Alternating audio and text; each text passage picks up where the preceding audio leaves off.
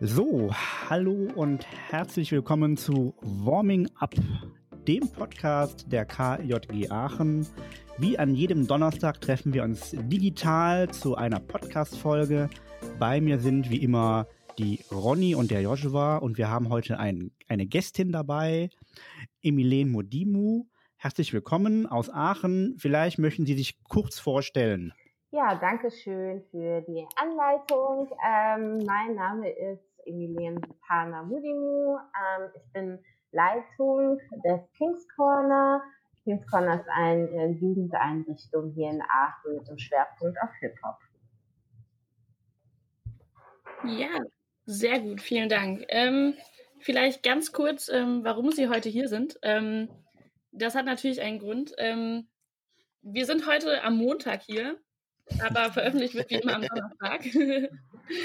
Und ähm, genau, am Donnerstagabend findet auch bei uns ähm, von der Diözesankonferenz unser Studienteil statt, den die Teilnehmenden aus den vorherigen Jahren bestimmt noch irgendwie kennen.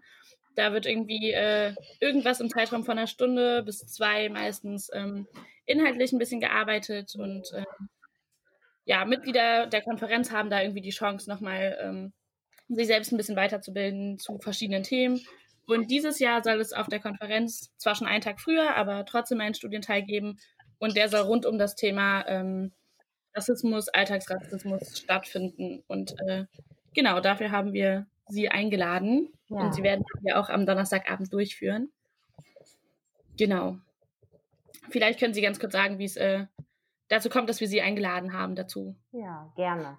Ähm, genau, und zwar ähm, mache ich schon seit äh, etwa acht Jahren jetzt aktivistische Arbeit im Bereich ähm, Rassismus, äh, Sensibilisierungsarbeit, Antirassismusarbeit und ähm, bin da auch als Referentin unterwegs ähm, und werde auch äh, bundesweit dafür gebucht, also für, für Antirassismus-Workshops und Seminare und jetzt vor allem in diesem Jahr ist ja nochmal auch die Debatte um Rassismus ja auch im deutschen Kontext nochmal viel, viel ähm, sichtbarer und äh, viel spürbarer auch in verschiedenen ähm, Diskussionen und Diskursen.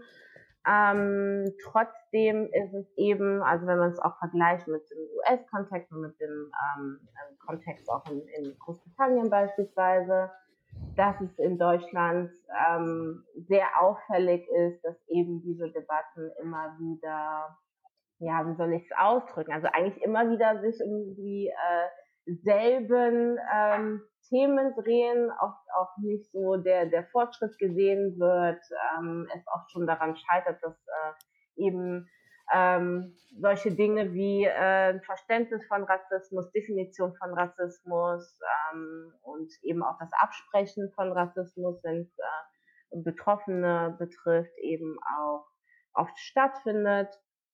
Genau, und es da einfach auch eine, eine Sensibilisierung eben für verschiedene Zielgruppen in, in der Gesellschaft benötigt. Und Deswegen werden wir am Donnerstag eben auch diesen Workshop haben im, im Austausch, aber auch unterschiedliche Sensibilisierungsübungen, um in dem Thema einfach nochmal ähm, ja, zu nähern und tiefer einzugehen.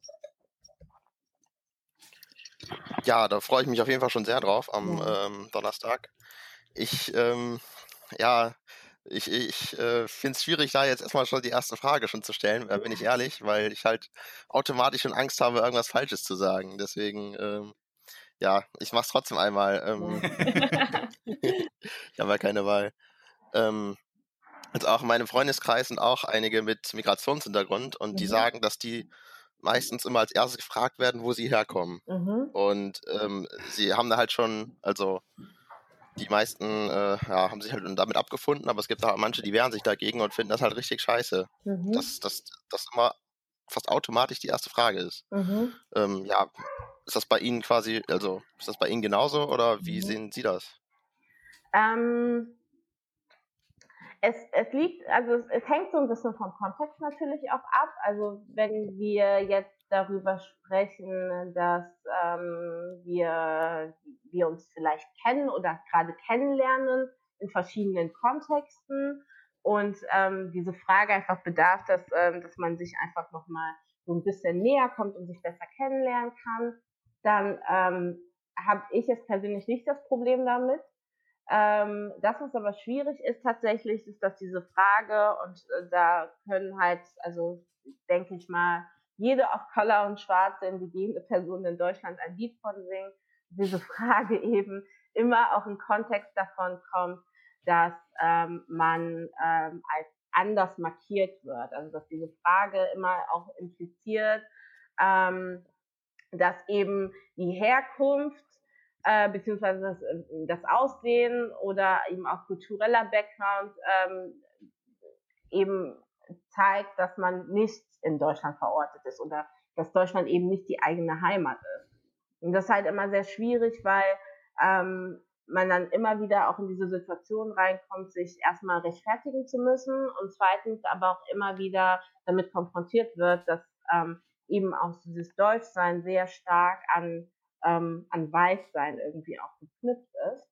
Und ähm, das natürlich einfach eben strukturelle Probleme sind, die in unserer Gesellschaft verankert sind. Und von daher kann ich eigentlich auch super gut verstehen, wenn dann Betroffene eher sagen, so dass ähm, sie das nicht gerne wollen und ähm, das eben dann eben auch signalisieren und für sich eben auch deutlich machen. So. Genau, wir ähm, hatten gerade eben schon mal kurz, äh, hat Joshua das angemerkt, dass es irgendwie mal so ein Thema ist, wo man sich auch unsicher ist, okay, was kann ich jetzt sagen, was kann ich nicht sagen, was es irgendwie super schwierig macht, glaube ich, auch das Thema zu sensibilisieren und mhm. äh, halt ins Gespräch zu gehen, weil Leute immer ein bisschen Respekt davor haben, ähm, mhm. darüber zu sprechen. Und dann, ähm, sie haben eben von ähm, Black People, äh, von People of Color gesprochen und mhm. da wäre halt irgendwie so, welches Wording ist denn richtig? Also ich weiß, mhm. wir haben in der KJG auch mal ein Statement formuliert, ähm, das zu der Black Lives Matter Bewegung war. Mhm. Und da war auch für uns auch sehr lange irgendwie Thema, okay, aber wovon sprechen wir denn gerade? Mhm. Sind es People of Color? Sind es Black People of Color? Mhm. Kann man sagen, Schwarze? Sind es Menschen mit Migrationshintergrund? So, mhm. also was ist irgendwie so das Wording? Mit dem man irgendwie nicht irgendwo aneckt. Mhm. mhm. Ähm, wichtig bei der Frage finde ich immer, ähm, inwiefern werden Betroffene selbst auch mit einbezogen darin? Also ähm, mhm. inwiefern ähm, verbalisieren sie selbst, was für sie äh, in Ordnung ist oder nicht?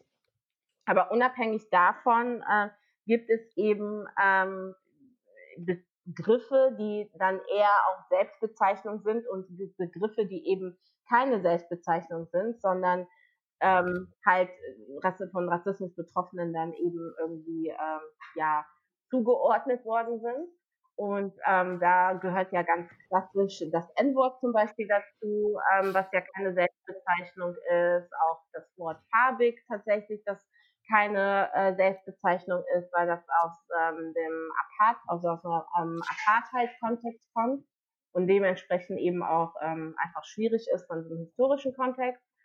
Ähm, und ähm, eben diese Wörter halt so, so ganz, so ganz stark auch einfach in dem rassistischen, kolonialen Kontext verortet werden können, ähm, was aber Selbstbezeichnungen tatsächlich sind, ist schwarz, weil es einfach eine, Selbstbezeichnung von schwarzen Menschen für schwarze Menschen ist.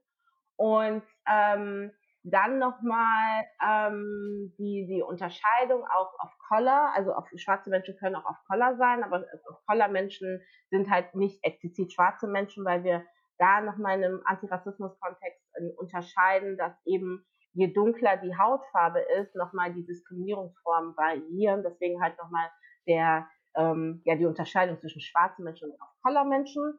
Und ähm, auch nochmal in dem Kontext ähm, ist äh, auch in den letzten paar Jahren auch nochmal der Begriff indigen ähm, mit reingekommen, also indigene Menschen, weil der halt ähm, oft auch ausgeklammert wird, vor allem wenn wir darüber sprechen, dass es eben halt auch wie beispielsweise bei der indigenen Bevölkerung in den USA ja auch nochmal andere Kontexte oder andere äh, Entwicklungen gibt als ähm, jetzt beispielsweise schwarze Menschen in Deutschland oder Menschen mit türkischem Hintergrund oder muslimischen Wurzeln. Genau.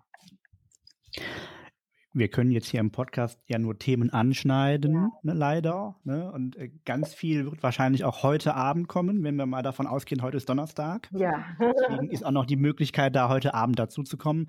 Ähm, das Beispiel, was der Joshua am Anfang sagte, das ist ja wahrscheinlich ein Klassiker für mhm. so Alltagsrassismus. Mhm.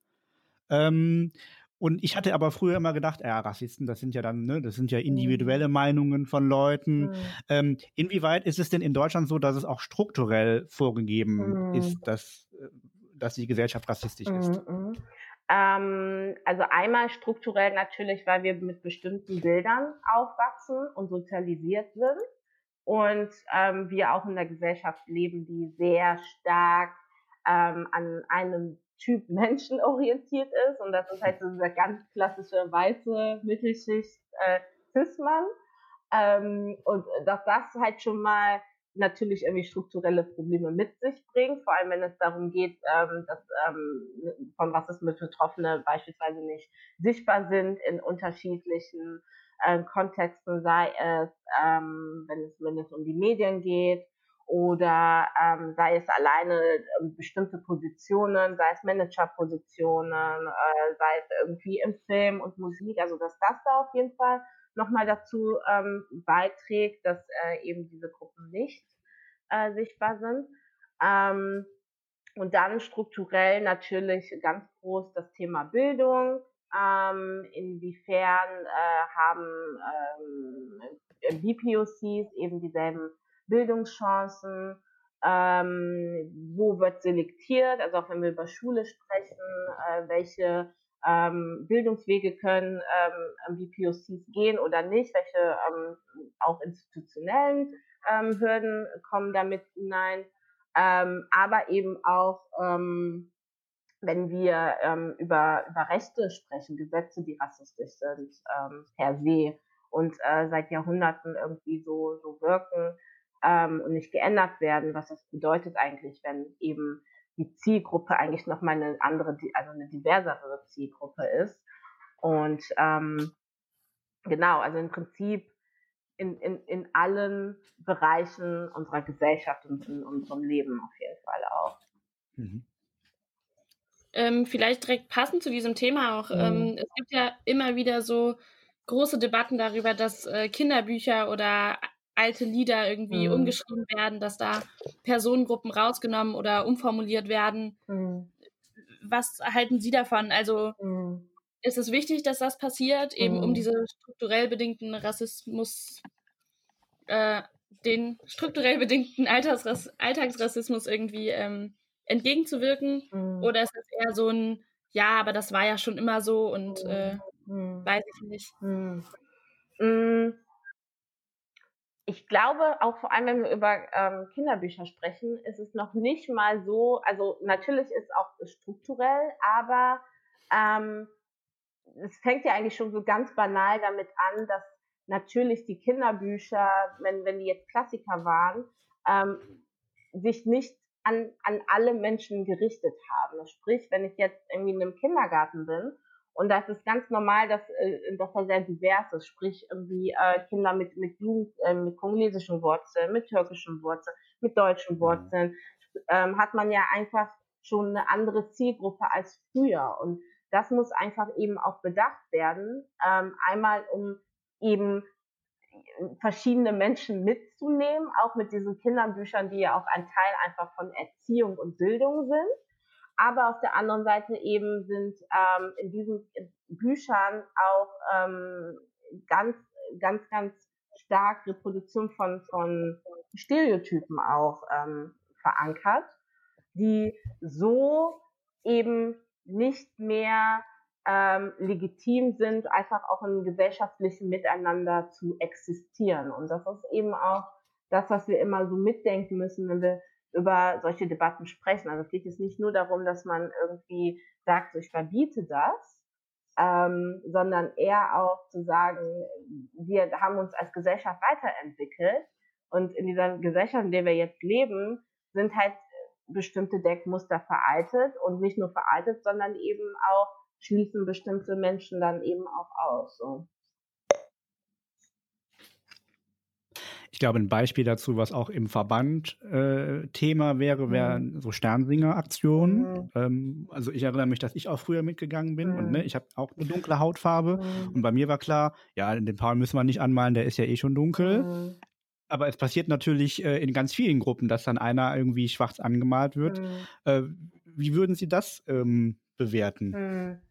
Ähm, auch das, also ähm, das Schwarz anmalen ist ja auch, hat ja auch eine Tradition. Und zwar ähm, das, was man äh, Blackfacing nennt. Mhm. Ähm, und das war ja ähm, früher sehr, sehr üblich, also kommt so aus dem kolonialen Kontext, ähm, wo dann eben ähm, ja so ähm, koloniale Bilder reproduziert worden sind, ähm, vor allem im Film. Und äh, da oft ja auch, sag ich mal, die Rollen ähm, oft nicht vergeben worden an schwarze Menschen, wurden einfach weiße Menschen angemalt, um eben diese Rollen zu spielen, aber mit einbezogen ähm, ist halt eben auch diese sehr stereotypische Darstellung gewesen. Das heißt, ähm, es wurde halt wirklich auch überzeichnet, ähm, teilweise ähm, schwarze Menschen eher als primitiv und dumm und äh, unmündig dargestellt und diese ganze Blackfacing-Tradition ist halt eben darin zu verorten und ähm, dementsprechend eben auch nicht mehr zeitgemäß für heute. Ähm, sprich auch ähm, ist es für mich selber ähm, schwierig auch als schwarze Person das zu sehen und zu sehen, so jemand malt sich da irgendwie an. Auch dieses Schwarz ist ja auch nie äh, entsprechende Hautfarbe von schwarzen Menschen. Also es ist ja auch mhm. immer einfach sehr, sehr komisch und plakativ äh, aus, unabhängig davon, dass es eben aus einer rassistischen Tradition rauskommt. Und ähm, wenn, wenn das so, so weitergeführt wird, ist es natürlich eben auch etwas, was immer wieder reproduzieren sein kann. Eben auch für schwarze Kinder, die ja mhm. das auch sehen oder auch in ihrem Alltag irgendwie ähm, damit konfrontiert werden oder begegnet werden. Ähm, und deswegen bin ich halt eher auch die Befürworterin eigentlich davon zu sagen, so ähm, das Blackfacing muss halt eben nicht sein. Ähm, und äh, dass das eben auch mit bedacht wird einfach. Mhm. Ja, jetzt haben Sie ja eben schon äh, viele ähm, ja, ich sage jetzt mal, Arten von Alltagsrassismus aufgezeigt in Deutschland. Mhm. Ähm, was würden Sie denn sagen, kann jeder bei sich hinterfragen, wie man mhm. das, äh, wie man da an, entgegenwirken kann? Mhm. Ähm, ich finde es immer ähm, sehr, sehr, sehr wichtig, sich unterschiedliche Perspektiven anzuschauen. Also es gibt ja auch sehr viele, ähm, vor allem jetzt in diesem Jahr, ähm, ja, Aktionen oder Petitionen, die gestartet worden sind, vor allem um ähm, beispielsweise in Bildungseinrichtungen viel mehr auch ähm, Bücher und Werke ähm, zu lesen, die so antikolonial sind, rassismuskritisch, rassismussensibel und eben auch die Perspektiven von schwarzen Menschen darstellen. Und ich finde, das ist immer so ein ganz guter Schritt, einfach auch zu schauen, inwiefern gibt es Werke zu bestimmten Themen, die eben schwarze auf Color indigene Menschen geschrieben haben, um einfach auch nochmal so diesen Input zu haben aus einer Perspektive, die vielleicht einfach nicht die eigene Perspektive ist.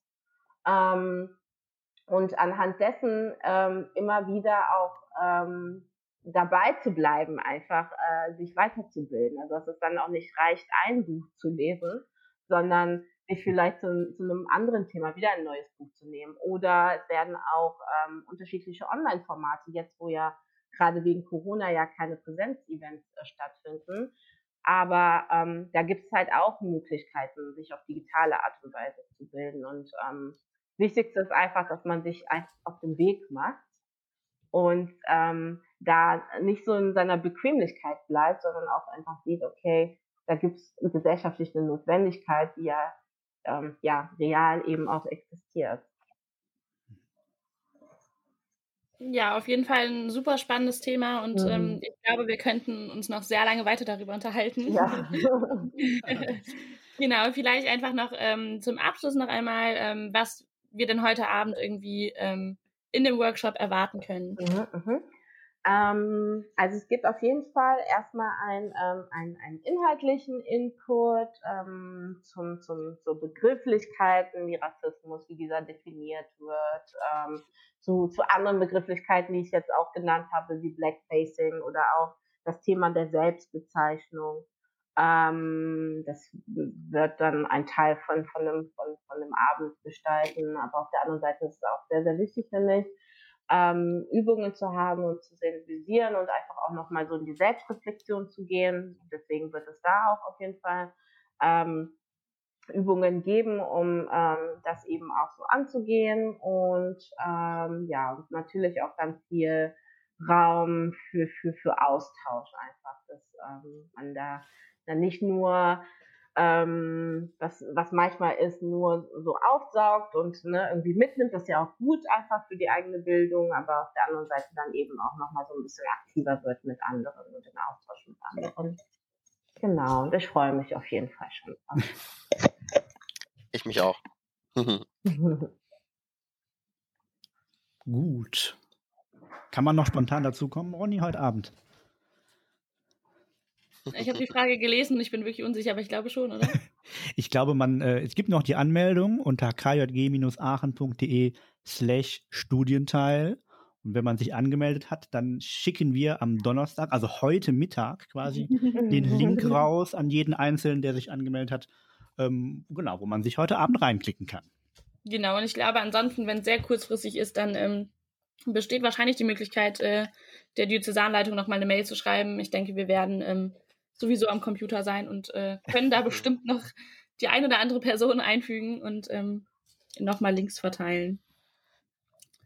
Genau. Ja, super. ja, vielen Dank auf jeden Fall, ähm, dass Sie sich die Zeit genommen haben, ähm, hier nochmal kurz über das Thema zu sprechen und ein bisschen vielleicht auch schon darauf einzuleiten, was äh, uns am Abend erwarten wird. Ja. Äh, ich glaube, wir freuen uns alle auf diesen Studienteil bzw. Workshop. Genau, und ansonsten ähm, gibt es wie immer unsere nächste Folge am nächsten Donnerstag. Und bis dahin könnt ihr uns gerne auf ähm, unseren Social Media Kanälen Facebook, Instagram, YouTube und Twitter folgen. Und nächste Woche ist sogar die 20. Folge von uns. Ja, Jubiläum.